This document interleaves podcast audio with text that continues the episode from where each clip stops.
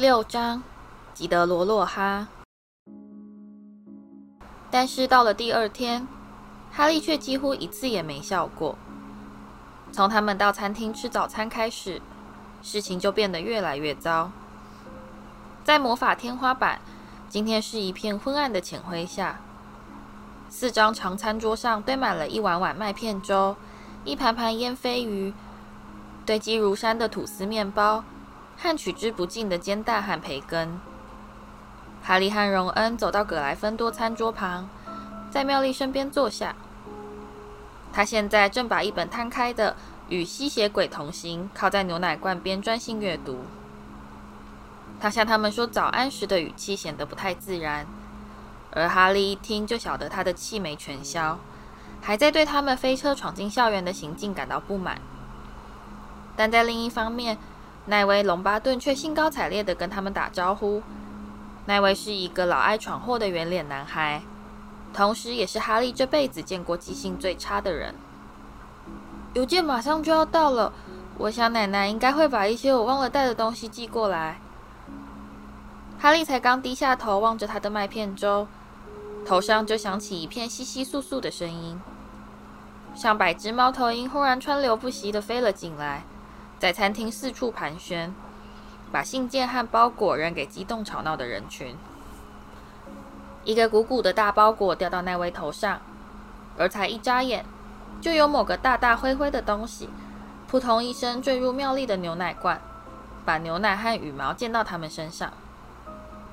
艾洛，荣恩说，一把抓住艾洛的脚，把这头脏兮兮的猫头鹰给拎了出来。艾洛倒在餐桌上，昏死过去，两脚抬向空中，嘴里衔了一个湿哒哒的红信封。哦不！荣恩倒抽了一口气。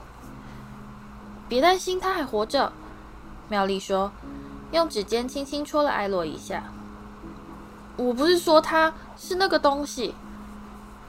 荣恩指着那个红色信封。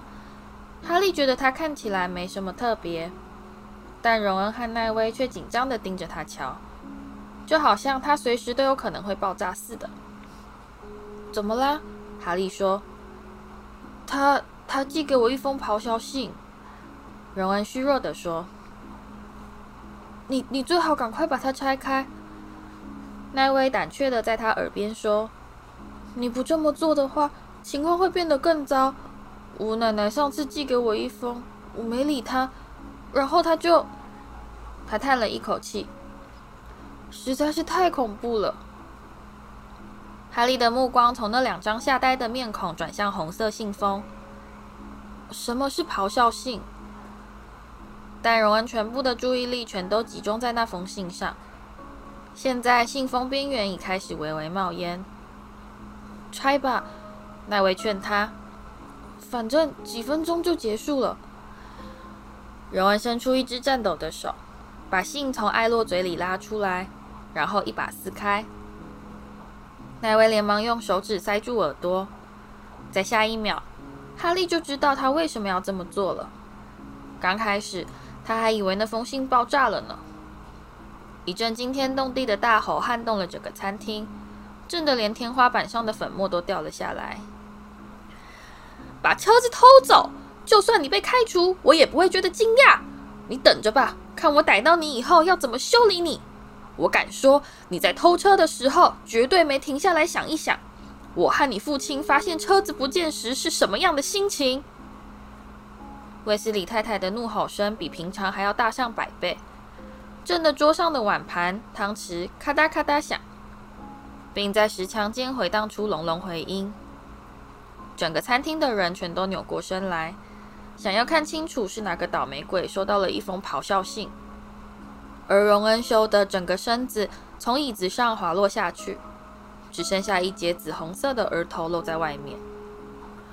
昨晚收到邓布利多的来信，你的父亲差点羞愧而死。我们辛辛苦苦抚养你长大，可不是要你做这样的捣蛋鬼。你和哈利两个可能会死啊！哈利本来就一直在担心，不知道咆哮信什么时候会提到他的名字。他努力做出没事的表情，假装没听到那个震得他耳膜发疼的声音。令人厌恶至极。你的父亲现在得面对工作单位的调查，这完全是你的错。而你要是胆敢再犯一点错，我们就亲自到学校把你带回家。”餐厅中一片死寂。红色信封从荣恩手里掉落下来，立刻起火燃烧，皱缩成一团灰烬。哈利和荣恩目瞪口呆地坐着发愣，仿佛才刚被一阵大海啸冲过似的。有几个人纵声大笑，而慢慢的，餐厅又重新响起原先的交谈声。妙丽和尚与吸血鬼同行，垂手望着荣恩的头顶。好了。我不晓得你自己是怎么想的，荣恩。可是你不准你说我活该，成为厉喝。哈利推开他的麦片粥，他的肚子因为内疚而感到一阵灼痛。卫斯理先生必须面对工作单位的调查。当卫斯理夫妇在暑假好心收留他，为他做了这么多事之后，但他并没有时间去深思这个问题。麦教授走到葛莱芬多餐桌边。开始分发课程时间表。哈利接过时间表，看到他们今天要跟赫夫帕夫一年级新生合上两堂药草学。哈利、荣恩和妙丽一同走出城堡，穿越菜圃，往温室的方向走去。那里栽培着各式各样的神奇植物。那封咆哮信至少有一个好处：妙丽现在好像是觉得他们两个已经受到足够的惩罚。所以态度又变得非常友善了。在快到达温室时，他们看到一大群学生站在门外，等着芽菜教授来开门。哈利、荣恩和妙丽才刚加入他们，就看到芽菜教授大步穿越草坪的身影，而新来的老师吉德罗·洛哈也跟在他的身边。芽菜教授的怀里捧了一大堆绷带，而哈利又感到一阵良心的苛责。忍不住朝远方的魂拼流瞥了一眼，看到他现在有好几根树枝都裹满了吊带。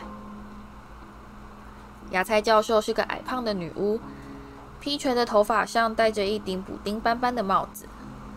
她的身上总是沾了一大堆泥巴，而手指甲脏得足以把佩妮阿姨给吓昏。相反的，吉德罗·洛哈却穿着一尘不染的天蓝色飘逸长袍。闪闪发亮的波浪状金发上，携带着一顶歪得恰到好处的天蓝金边帽子。哦，大家好！罗哈喊道，微笑着望着聚集的学生。我刚刚才对芽菜教授示范医治魂拼柳的正确方法。不过，我不希望大家误以为我的药草学比他要厉害。我不过是恰好在旅游的时候遇见过几种这类的异国植物。今天在三号温室上课，孩子们。芽菜教授说，他的脸上带着明显的不悦神情，完全不像他平常那种愉快爽朗的模样。学生开始兴奋地耳语，他们以前只到一号温室上过课。三号温室里面栽培着一些更有趣但也更危险的植物。芽菜教授从皮带上取下一只大钥匙，把门打开。哈利闻到一阵湿泥与肥料的气味，另外还掺杂了一种浓郁的芬香，似乎是垂挂在天花板下的伞状巨花所发出的香味。在他正准备跟荣恩和妙丽走进去的时候，洛哈却突然伸手拦住了他。哈利，我想跟你说几句话，我只耽搁他一两分钟的时间，我想你应该不会介意吧，芽菜教授。根据芽菜教授紧皱的眉头判断。他显然是相当介意，但洛哈却立刻接口说：“谢啦。”然后就当着他的面关上温室大门。哈利，洛哈摇着头说，大大的白牙在阳光下闪闪发亮。哈利，哈利，哈利呀！一头雾水的哈利完全不知该如何回应。在我听到，嗯，这当然是我的错，我真恨不得狠狠踹自己一脚。哈利根本听不懂他到底在说什么，他正想开口询问，洛哈却又继续说了下去。这真是让我大吃一惊！飞车到霍格华兹。不过当然啦，我马上就想通你为什么要这么做了，这样才能大出风头嘛，哈利，哈利，哈利呀！他在不说话的时候都有办法展示出他灿烂的白牙，这简直就是一种惊人的特技。我让你尝到出名的甜头了，是不是？洛哈说，害你也染上了这种毒瘾，跟我一起上了报纸头版，所以你等不及想要再尝尝这样的滋味。呃，不是的，教授，你看，哈利，哈利，哈利啊！洛哈说，并伸手抓住哈利的肩膀。我了解，你只要一尝过这样的滋味，心里自然会想要更多。这都怪我，真不该把这样的念头放进你的脑袋。不过听我说，年轻人，你再怎么样也不能用开飞车这种方法来引人注意啊！暂时冷静一下好吗？等你长大以后，多的是时间。没错，没错，我知道你心里在想什么。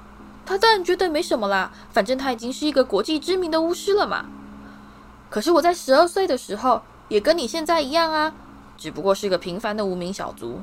说实话，我必须承认，我甚至比你还要再平凡一些。我是说，现在至少有些人听过你的名字了吧，对不对？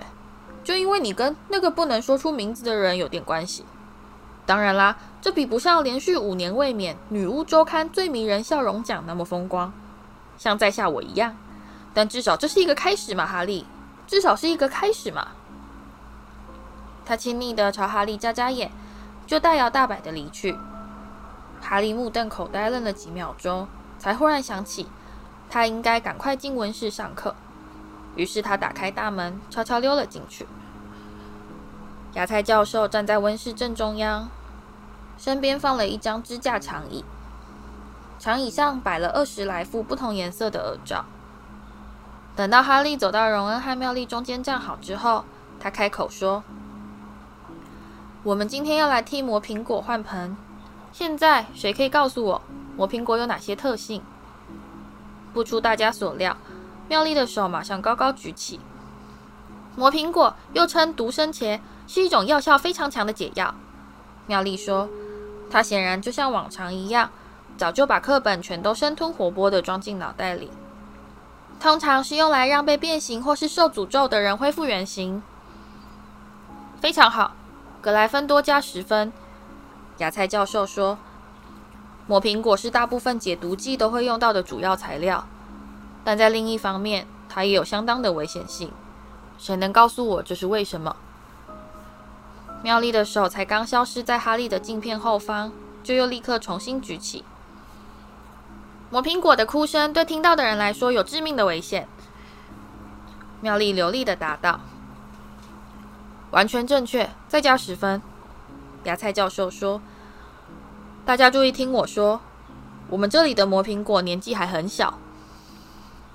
他指着旁边的一排生碟子说，而大家立刻冲到前方，想要看清楚一点。大约一百株紫绿色的丛生小植物整齐地排列在碟子里。哈利觉得它们看起来貌不惊人，而且就算他想破脑袋，也猜不出妙丽说的魔苹果哭声是什么意思。每个人拿一副耳罩。芽菜教授说：“大家争先恐后的跑上前去，想要先抢到一副既不是粉红色，也没有绒绒软毛的耳罩。在我叫你们戴上耳罩的时候，大家要特别注意，你的耳朵必须完全被遮住。”芽菜教授说：“等到可以安全摘下耳罩的时候，我会对你们竖起大拇指。好了，戴上耳罩。”哈利把耳罩戴到头上。他们完全阻隔了外界的声音。芽菜教授自己戴上一副毛茸茸的粉红耳罩，卷起长袍袖子，牢牢抓住其中一株植物，用力往上拔。哈利发出无声的惊呼。破土而出的并不是植物的根，而是一个沾满泥巴且非常丑陋的小婴儿。丛生的叶簇就长在他的头顶上。他有着布满斑点的惨绿皮肤。而他正在用全身的力气尖声狂叫。芽菜教授从桌子底下取出一个大花盆，把魔苹果压到里面，用潮湿的黑色堆肥把它埋住，只剩下头上的叶簇露在外面。芽菜教授拍掉手上的泥土，对大家竖起大拇指，并摘掉自己的耳罩。我们的魔苹果现在还只是小幼苗，所以他们的哭声并不会致命。他平静地说，好像他刚才做的事就跟替秋海棠浇水一样稀松平常。不过，他们还是可以让你连续昏迷好几个小时，而我可以确定，你们没有人会希望在开学第一天就因故缺席。所以，大家在动手工作的时候，必须先把你的耳罩戴好。等到可以摘掉的时候，我会通知你们的。四个人负责一叠，这里有足够的花盆让大家取用。堆肥就在旁边的袋子里，而且要小心毒须，它有牙齿。他说完，就朝一株长满尖刺的深红色植物狠狠拍了一下，吓得他赶紧收回偷偷爬到他肩膀上的长触须。哈利、荣恩和妙丽跟一名卷发的赫夫帕夫男生分到同一组。哈利知道他是谁，却从来没跟他说过话。我是贾斯汀·方列里，他开朗地表示，并热情地与哈利握手。我知道你是谁，当然啦，有名的哈利波特嘛。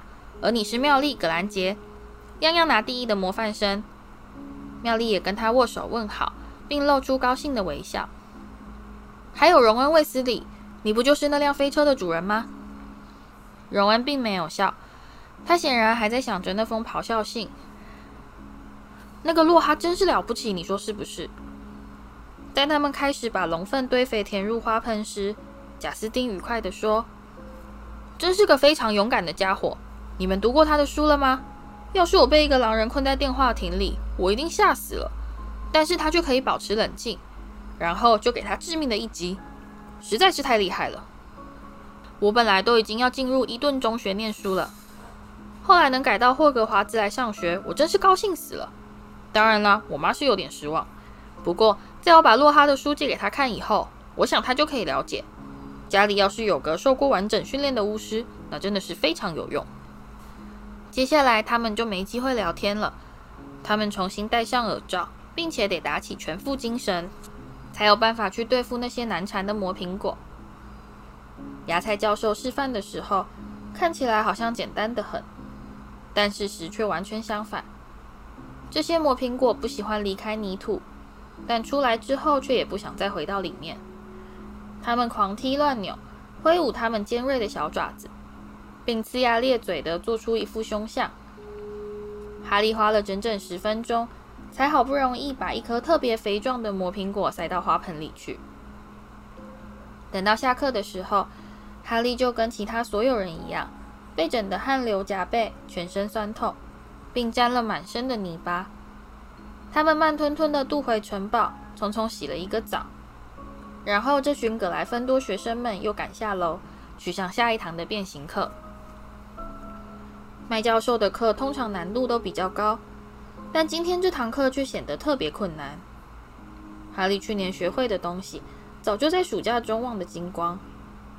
他原本该把一只甲虫变成纽扣，结果他的魔杖戳来戳去，就是没法瞄准。不过甲虫倒是被他吓得在桌上四处乱窜，着实好好运动了一番。荣恩的情况比哈利更惨，他借了一些魔术胶带，把他的魔杖粘牢。但它实在坏得太厉害了，根本不可能完全修好。他总是莫名其妙地发出噼噼啪啪的声音，要不然就是冒出火花。而每当荣恩试图对他的甲虫施展变形术时，他就会用一阵带有臭蛋味的灰色浓烟把它给完全吞没。困在雾中什么也看不清的荣恩，不小心用手肘把甲虫压得稀烂，只好再厚着脸皮去要了一只。麦教授自然是很不高兴。听到午餐铃声响起时，哈利不禁大大松了一口气。他的脑袋现在就好像是一块被榨干的海绵。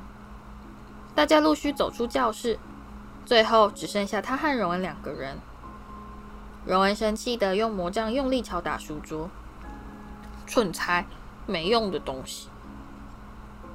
写信回家，再要一支新的好了。”哈利听到魔杖发出一连串像鞭炮似的爆炸声，忍不住提出建议：“哦，没错。”然后再收到一封咆哮信。荣恩说：“把正在滋滋怪叫的魔杖塞进他的袋子。魔杖会断掉，完全是你自己的错。”他们走到餐厅吃午餐，在那里，荣恩心情也丝毫没有好转，因为妙丽得意地对他们展示她在变形课中制造出的一大把大衣纽扣。我们今天下午要上什么课？哈利赶紧转移话题。黑魔法防御术。妙丽不假思索地答道。怎么？荣恩质问，伸手抓起他的课程表。莫非你早就把所有露哈上课的时间全都牢牢记在心里了？妙丽一把抢回课程表，羞得连发根都红了。他们吃完午餐之后，就走到阴暗的天井。妙丽坐在石阶上，再度埋首阅读她的《与吸血鬼同行》。哈利和荣恩有一搭没一搭的站着聊天，谈些关于魁地奇的闲话。过了几分钟之后，哈利才察觉到有人盯着他看。他抬起头来，看到昨晚那个是戴分类帽的瘦小鼠灰发男孩，正像定住似的望着哈利发愣。他手里抓着一个看起来像是普通麻瓜照相机的东西，而哈利一发现他，他的脸就立刻变得通红。呃，哈利吗？我是我是科林克利维。他提心吊胆地说。并试探性的往前跨一步。我也是葛莱芬多的学生，你觉得可不可以？我可以替你拍一张照片吗？他说，并满怀希望的举起了照相机。一张照片，哈利茫然的重复。这样我就可以证明我真的见过你啊。科林·克利维渴望的说，又侧身往前挪了几步。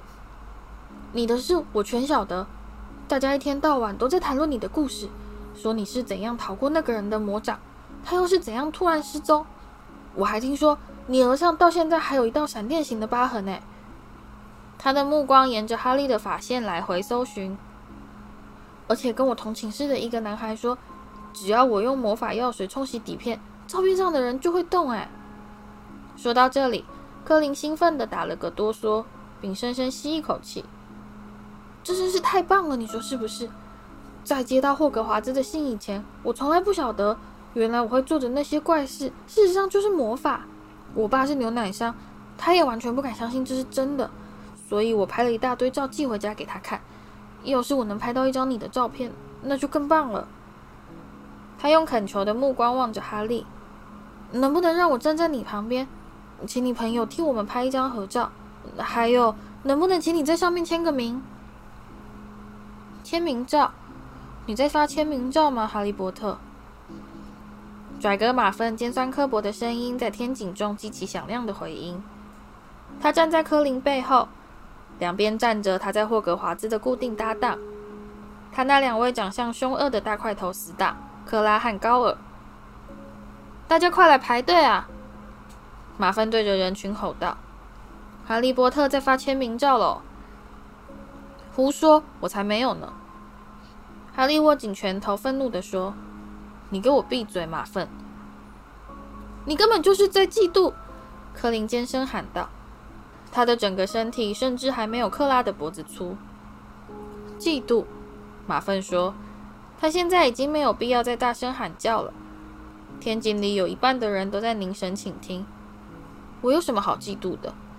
我可不希望我额头上有条恶心的烂疤。谢了。”不过呢，我倒是怎么也想不通，让自己的额头差点裂成两半，到底有什么了不起啊？克拉和高尔痴痴傻笑。你滚去吃屎吧，马份！荣恩生气地说。克拉和高尔的笑声立刻停止，开始摩拳擦掌地摆出恐吓的架势。小心一点，荣恩卫斯理！马芬冷笑着说：“你实在不应该再惹麻烦。”要不然你妈就得赶到学校来带你回家喽。他尖起嗓子，怪腔怪调地吼道：“你要是胆敢再犯规！”旁边一群史莱哲林五年级捧场的放声大笑。荣恩·卫斯理也需要一张签名照呢，波特。马芬露出不怀好意的假笑。这可比他们家整栋的房子还要值钱呢。荣恩抽出他用魔法胶带粘牢的魔杖，但妙丽却啪嗒一声合上他的《与吸血鬼同行》，低声警告：“小心！”怎么啦？这是怎么啦？吉德罗·洛哈正大步朝他们走来，天蓝色的长袍在身后翩翩飘动。是谁在发签名照啊？哈利正准备开口解释，却立刻被洛哈打断。他伸手环住哈利的肩膀，愉快地大声说：“这还用问吗？我们又碰面了，哈利。”哈利被洛哈紧紧夹在身边，心里又羞又怒，气得脸都涨红了。而马粪却趁着机会得意洋洋地溜回人群中。那就这样吧，克利维先生。洛哈对柯林露出灿烂的笑容。一张双人照，这样总该满意了吧？而且我们两个都会替你签名哦。柯林连忙抓起他的照相机，拍了一张照片。而下午的上课钟声也在此时响起。大家解散吧，快去上课！洛哈对人群喊道，然后带着哈利走回城堡。而被夹紧在他身边的哈利，却恨不得能赶快用消失咒把自己给变不见。哈利呀，我要给你一个智慧的建议。在他们两人从侧门踏入城堡之后，洛哈用一种慈父般的口吻说。刚才在克利维面前，多亏有我替你打圆场。只要他也把我给拍进照片，你的同学就不会觉得你这个人太臭屁。哈利结结巴巴的企图辩解，但洛哈根本不听，只是硬拖着他经过一排睁大眼睛望着他们的学生队伍，登上一列楼梯。让我告诉你吧，在你人生的这个阶段就大大大的公开送签名照，实在是很不聪明。坦白说，看起来显得有些自大呢，哈利。将来你或许可能会跟我一样，不管走到哪里，身边都得带着一大叠签名照，随时发送。可是呢，他发出一声轻笑。我想你现在还差得远喽。他们踏进洛哈上课的教室之后，他才终于把哈利放开。哈利用力把身上的长袍扯平，直接走向最后一排座位。他一坐下，就忙着把洛哈的七本书叠在面前，这样他就可以不必去看洛哈本人了。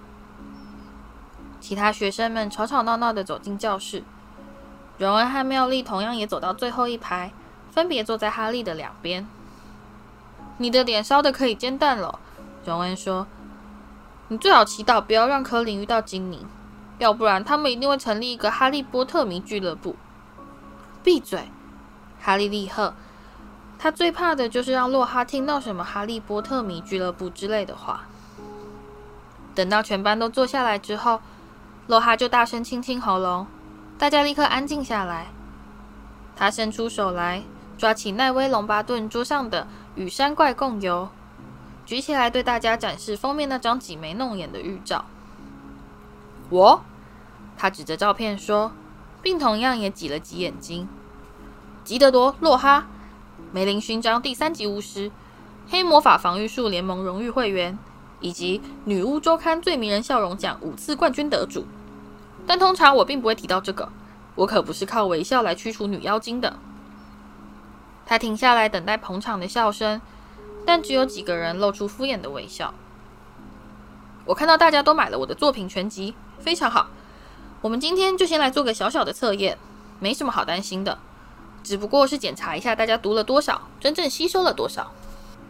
他发完试卷之后，就回到讲台前宣布：“你们有三十分钟的作答时间，现在开始。”哈利低下头来看他的考卷：一、吉德罗·洛哈最喜欢什么颜色？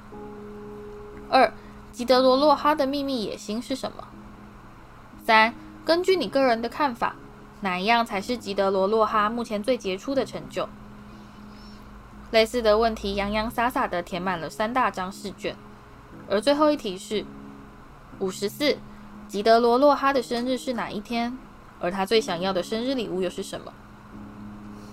半个钟头之后，洛哈把试卷收齐，然后就当着大家的面翻阅检查。你们竟然没有一个人记得我最喜欢的颜色是紫丁香色？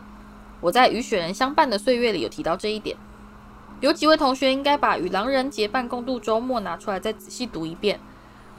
我在第十二章中清楚地表示，我最想要的生日礼物就是魔法世界的人能够跟不会魔法的麻瓜和平共处。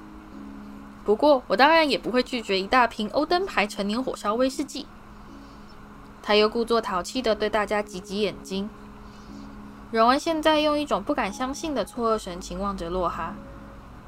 坐在第一排的西莫·斐尼甘和丁·汤马斯，因为憋笑而忍不住全身抖动。但在另一方面，妙丽却全神贯注地倾听，并在洛哈提到他名字时吓得跳了一下。不过，这位妙丽·葛兰杰小姐却晓得我的秘密野心是除尽世上一切邪恶，和推出我自己的美法魔药系列产品，真是个好女孩。哎呀，她翻过她的试卷，是满分呢。哪一位是妙丽·葛兰杰小姐？妙丽举起一只微微颤抖的手。太棒了！洛哈露出高兴的微笑。真是太优秀了，格莱芬多加十分。好了，现在让我们言归正传。弹完下腰来，从他的讲桌下面取出一个盖上布罩的大笼子，放到桌上。